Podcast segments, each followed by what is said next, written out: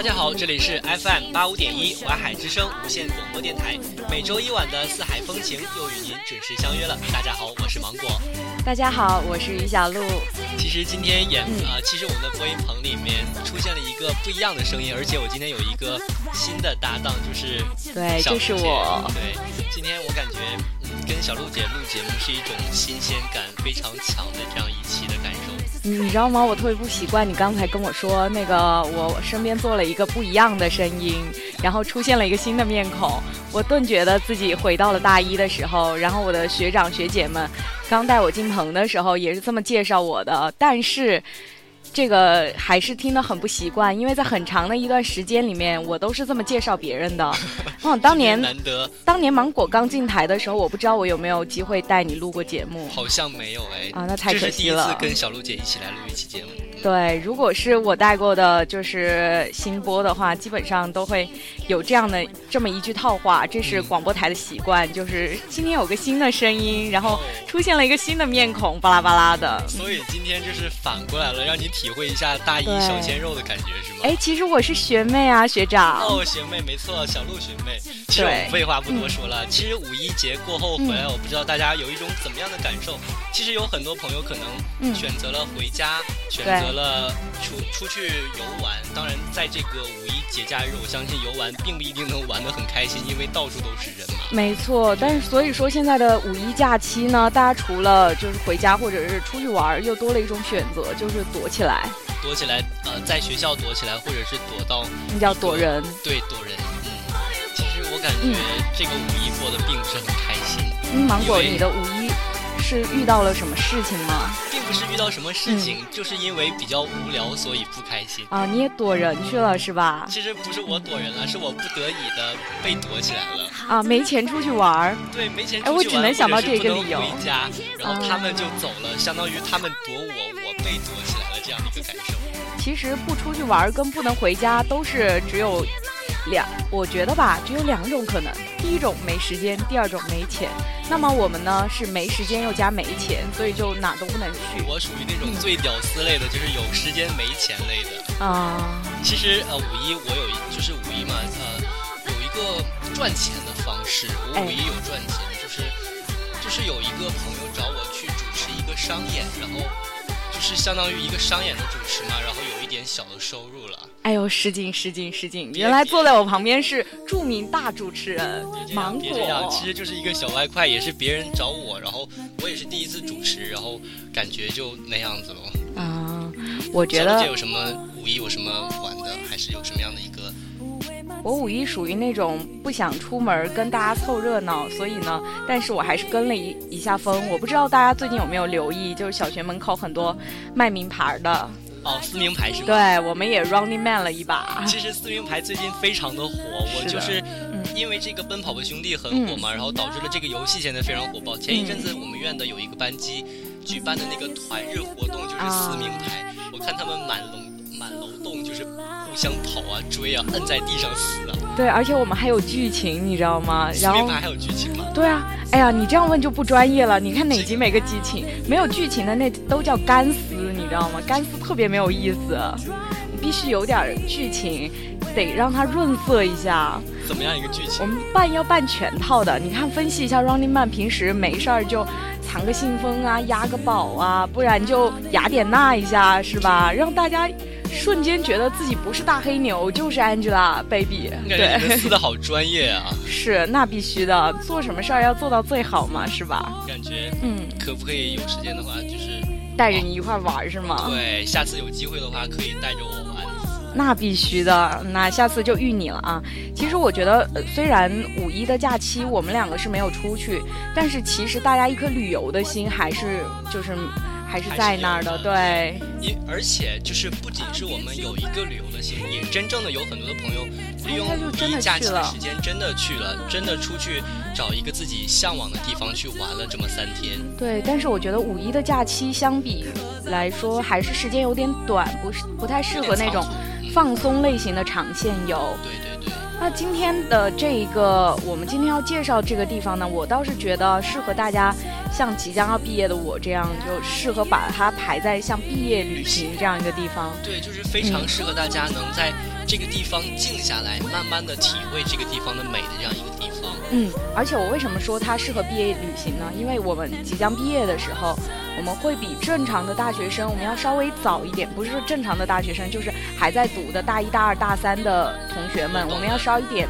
稍微早一点放假，就是错峰，你知道吗？对，所以人可能不是很多，是吧？哎，对你，你又没有在一个就是满大街满城尽是自拍狗，或者是满城尽是小情侣，或者满城皆是叔叔阿姨游客的时候，到一个非常适合安静，然后又装点 X 之类的地方，然后去好好的享受一下生活。我觉得这个地方是毕业旅行之必去。所以今天这个地方说了这么多，跟大家说了这么多，到底是哪个地方？就是大理这个地方。那一段音乐过后呢，我们详细的跟大家介绍一下大理这个美丽的城市。好的。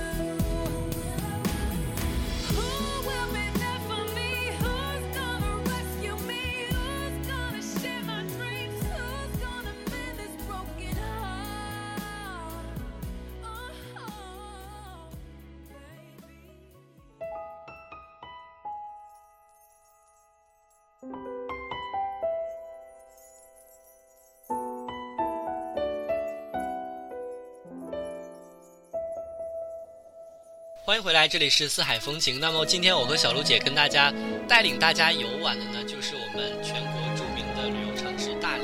其实说到大理，我觉得大家肯定都不陌生。我不知道芒果去过吗？我当然没去过，这是我很向往的一个城市，但是并没有去过。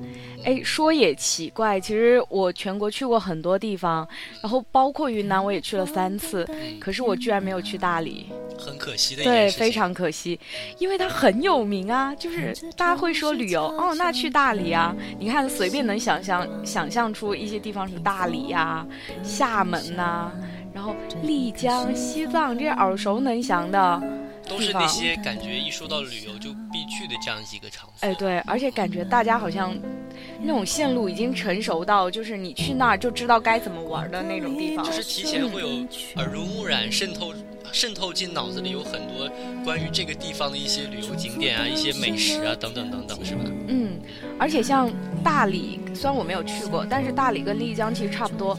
他们为什么说这是个耳熟能详的地方呢？就是你去其实很省事儿，你不用做任何的功课，你也不用带脑子去，你甚至可以不用带你的团队，然后或者是不用带呃不用提前去找旅行社什么的，你只要人去了，把钱带够了，反正你硬硬件要求。对对对，你那一段的旅程根本不用担心其他的，有一种有一种走到哪里玩到哪里的感觉是吗？嗯，而且他那边的就是旅游业发展特别的完善，对，就是你可能一下车就会有人过来招呼你入住，然后你住到那个客栈里边，然后呃，老板可能就会告诉你哪儿有什么好玩的，然后你钱给到他，或者是他带你去找，然后你就知道在哪里。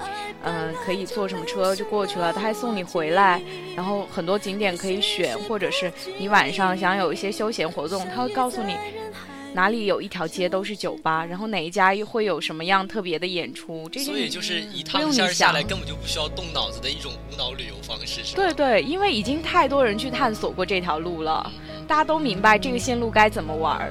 其实，嗯，呃，最近我听到就是关于大理方面的，或者是有接触到大理方面的，过这个前一阵子上映的《心花怒放》这个电影，《心花怒放》对，《心花怒放》就是可能有的人会听成《心花怒放》，就是那部分的人是吧？嗯嗯嗯。但是它其实是《心花怒放》。嗯，在这里面就是有有就是有描写这个大理的这个景色嘛，嗯，因为它里面有拍这个大理古城啊，还有洱海旁边的一些酒吧客栈啊，嗯，就能感受到那种。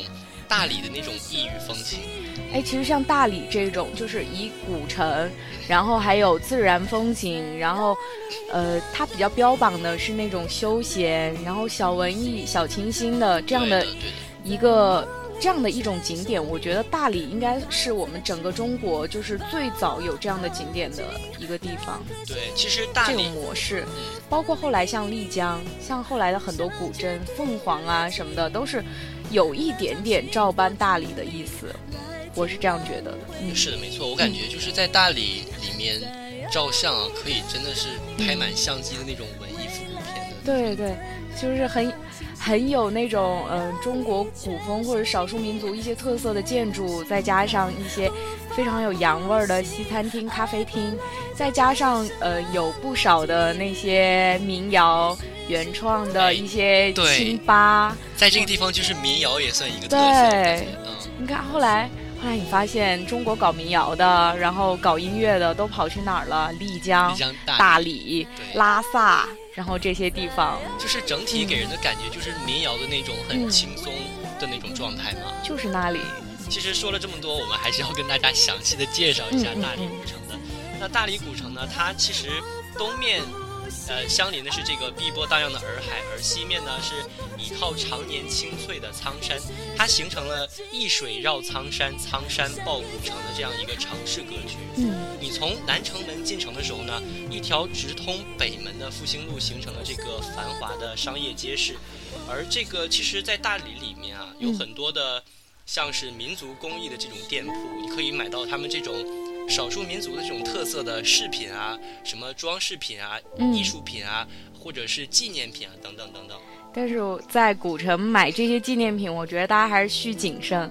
然后，因为你去的地方多了之后，你会发现，在这儿有的，在别的古城也有，然后都是五块钱通杀可以买一。买一片的统一价，我感觉小鹿姐真的是对于在旅游这一方面的经验之谈非常非常的多。我相信大家应该都一样吧，就是去多了就会知道。但是确实有很多就是你值得去好好淘一淘的街，也不是说所有都是那种五块钱统一价的工艺品。其实，在这个大理古城里面，并不是一个完全古香古色的这样一个地方。对，它里面也有一个叫做洋人街的地方，它呢是这个古城内东西走向的一条护国路，被称为洋人街。你在这个洋人街里面呢，有。可以看到这个中西的餐馆、咖啡馆、茶馆以及工艺品商店招牌等等，都是用洋文来书写的。在这里面，你就是因为是一个洋人街嘛，肯定就会有吸引着来自其他国家的一些老外啊，一些什么其他国家的那种。逼格比较高一点的文艺青年来这里。哎，其实我很诧异，就是洋人跑到洋人街去，会不会就像我们出国去找唐人街一样？也会有一种，就是来到了异乡，找到了一种很奇怪的归属感。对对对，归属感。但是明明大家明明是可以回家找归属感的。出来旅游嘛，难免就。可能有的人会喜欢去一些新奇的、比较陌生的这样一个地方，但是如果要是旅游了几天下来，可能就会有一种思乡之情。而且我觉得洋人街也不一定是洋人喜欢去，我相信更多的中国游客也愿意去那边感受一下那种不一样的异域风情。对的，所以说来到大理这个古城，你不仅可以体会到中国古代的那种古文化的存在，同时也可以体会到这种。异域风情的这种洋人街的这种存在，当然，这个大理古城其实它不仅是一个旅游的地方，大理古城可以算是可以算是全云南外来常住人口最多的一个古城景区，就在这个地方可以常住。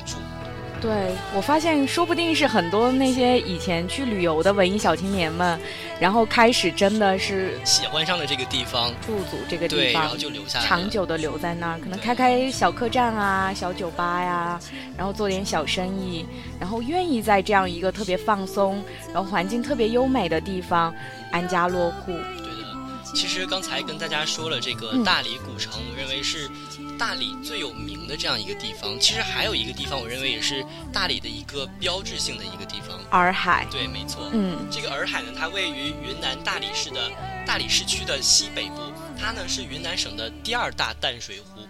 为什么叫它洱海呢？其实据说啊，是因为它的样子像一个耳朵，所以说才命名它为洱海。它呢素有“高原明珠”这样的一个美称。其实洱海啊，它是大理风花雪月四景之一洱海月的所在地。其实说到这里啊，四景之一风花雪月四景算是来到大理必看的四个景色。没错，要跟大家介绍一下，分别是什么呢？其实就是下关的风、上关的花、苍山的雪以及洱海的月。对，其实下面刚才说的这些，我们下面会一一跟大家介绍，这里先不做详细的解说。我们继续跟大家说这个洱海啊。嗯。其实这个洱海，它其实有在刚才说的这个《心花怒放》里面有提到过。嗯，在洱海的旁边有一个叫做龙龛村的客栈，当时就是呃《心花怒放》里面袁泉所住的那个客栈。嗯，当时就是里面有卖什么 CD 啊，卖那种陶碟的地方。对对对，陶碟的地方，而且就是那种说的文艺复古小清新喜欢去的地方。嗯。特别民谣，然后可能没有歌词儿，但是大家听了就觉得啊，这是我要的，这是我的小清新的那些碟子。对我感觉就是，像是怎么说呢？就是来到这个地方啊，哦，就是会自然的让你产生一种你想去把它小清新化的感觉。对，原来自己也是有这么一面的。对，就是一个粗犷的汉子，我想到这个地方来，也不会想到哦，要去找一个什么地方去健身啊，而是去想留着几张那种复古范的那种照片来留意一下。对，而且说到洱海，坊间有传闻啊，不知是真是假，说我们的天后王菲就在洱海边有一处置业，她就是会去那边度假。前段时间不是有一个新闻吗？说是在。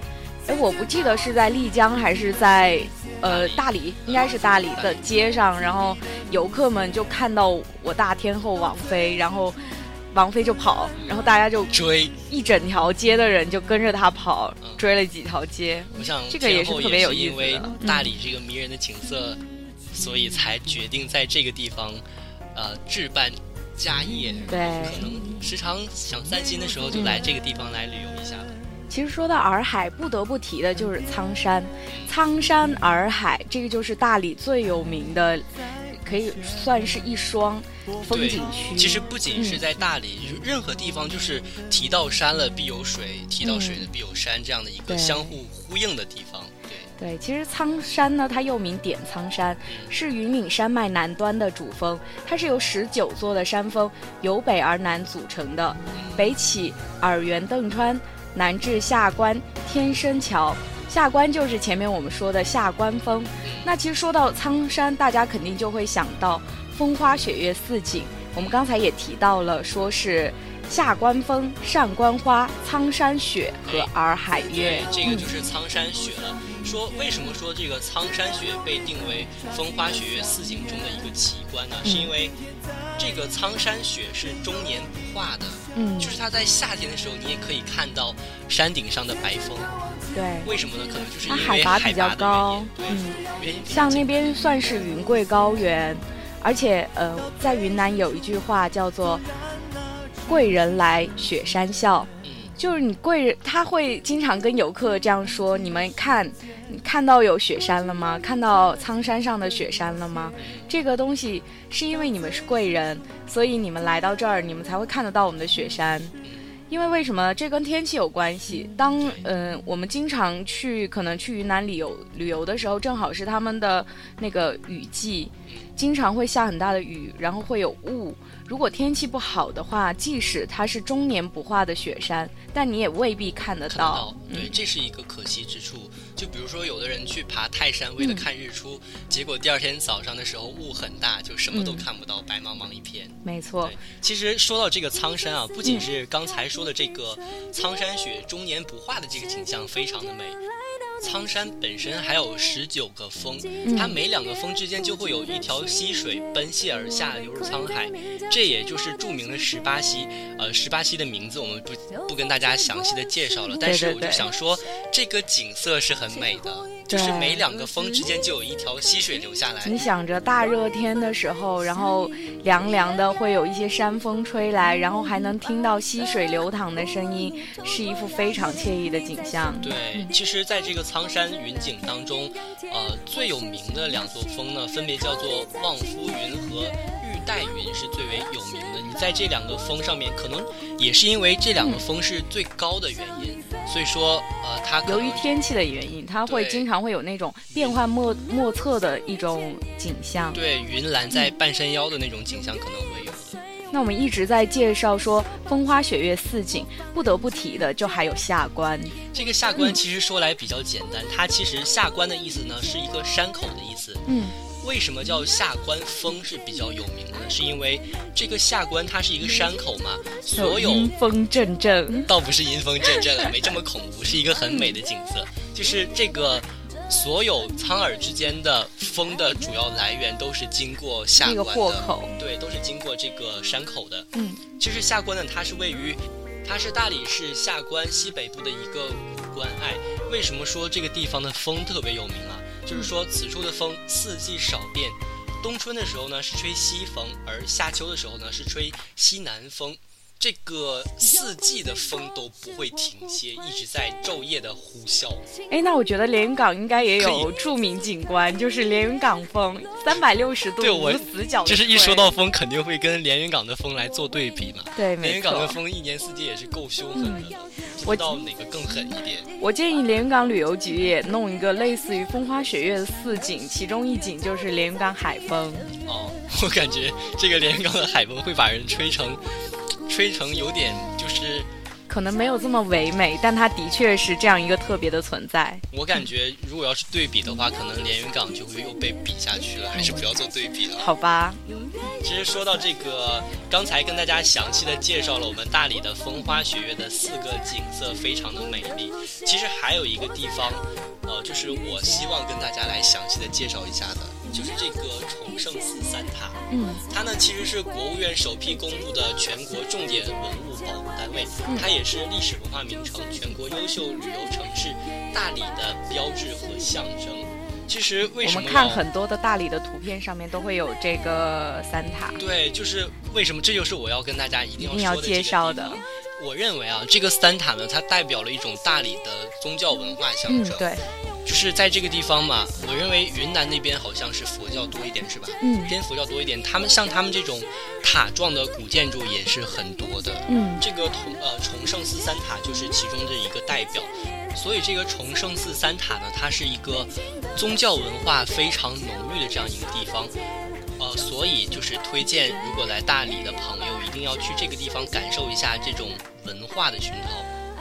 其实刚才跟大家说了这么多大理很多方面的美景啊，旅游必去的地方，其实还有很多等等。由于时间的关系呢，我们在这里就不能为大家一一介绍了。但是我觉得大理这个地方还是应该大家亲自去感受一下，而不是说我们在这里给你说就能明白的一个地方。对，但是呢，我们要用剩下来的宝贵时间跟大家说一下，来到这个地方一定要提到的就是大理的美食。美食。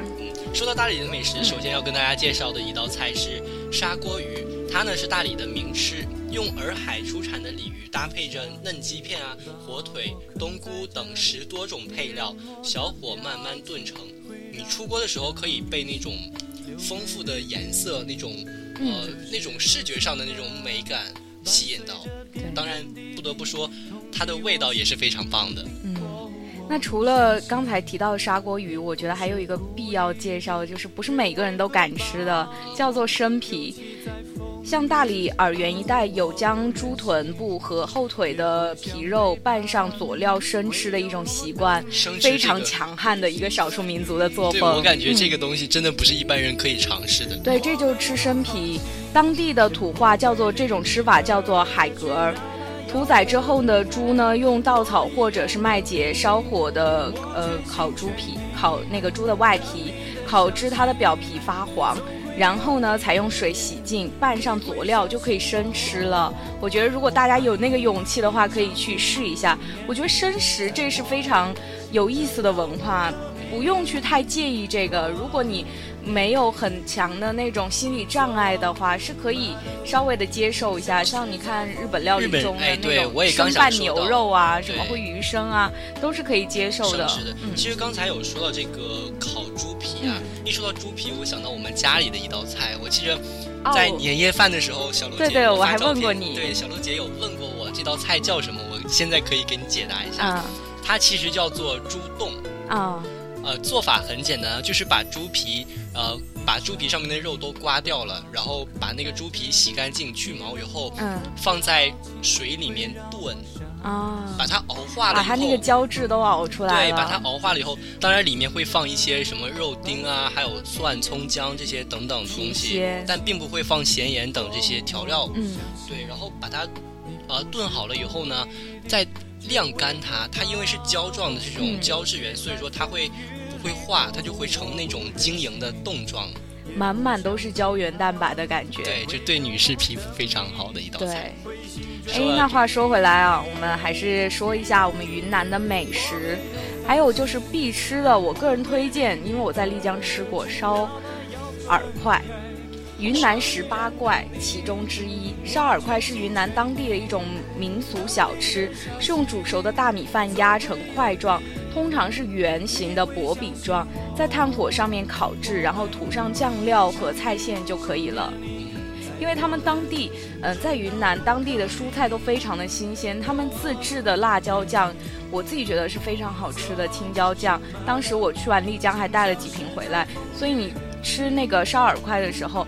它基本上就会配它那个自制的青椒酱。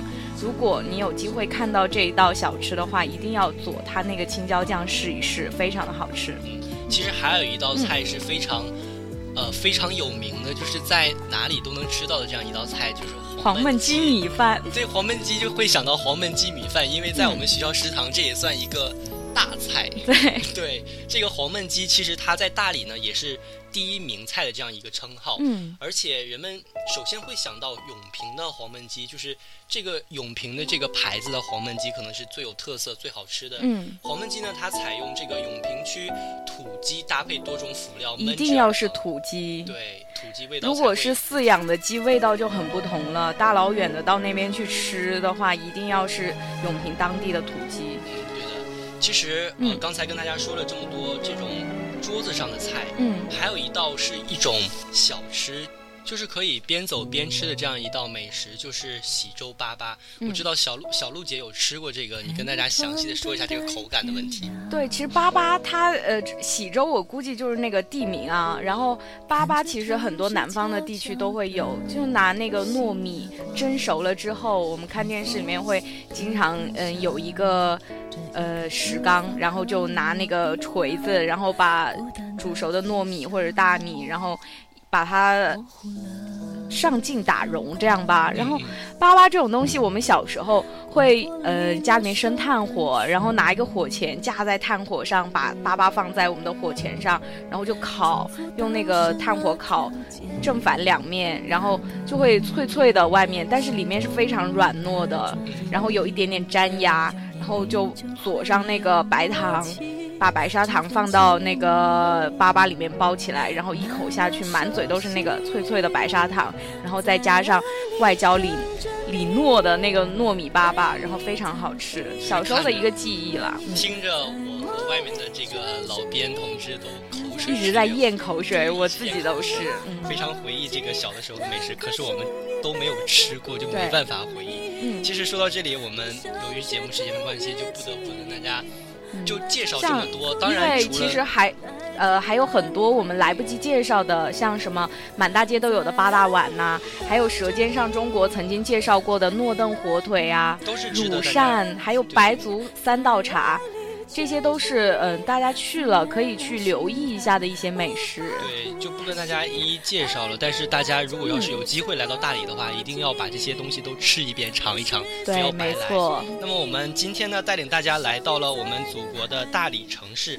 首先跟大家介绍了美丽的大理古城。当然，这个大理古城除了古香古色的以外，里面也有一条充满了洋人气息的洋人街——护国路。对，然后又跟大家说了我们大理著名的风花雪月。四景分别是下下关的风，上关的花，苍山的雪以及洱海的月。对，然后又跟大家说了这个非常有文化、有宗教氛围的这个崇圣寺三塔。对，然后又跟大家说分享了很多的美食。那我们今天的四海风情呢，到这里就要结束了。非常感谢大家的收听，我们下周一的黄昏再会。再会。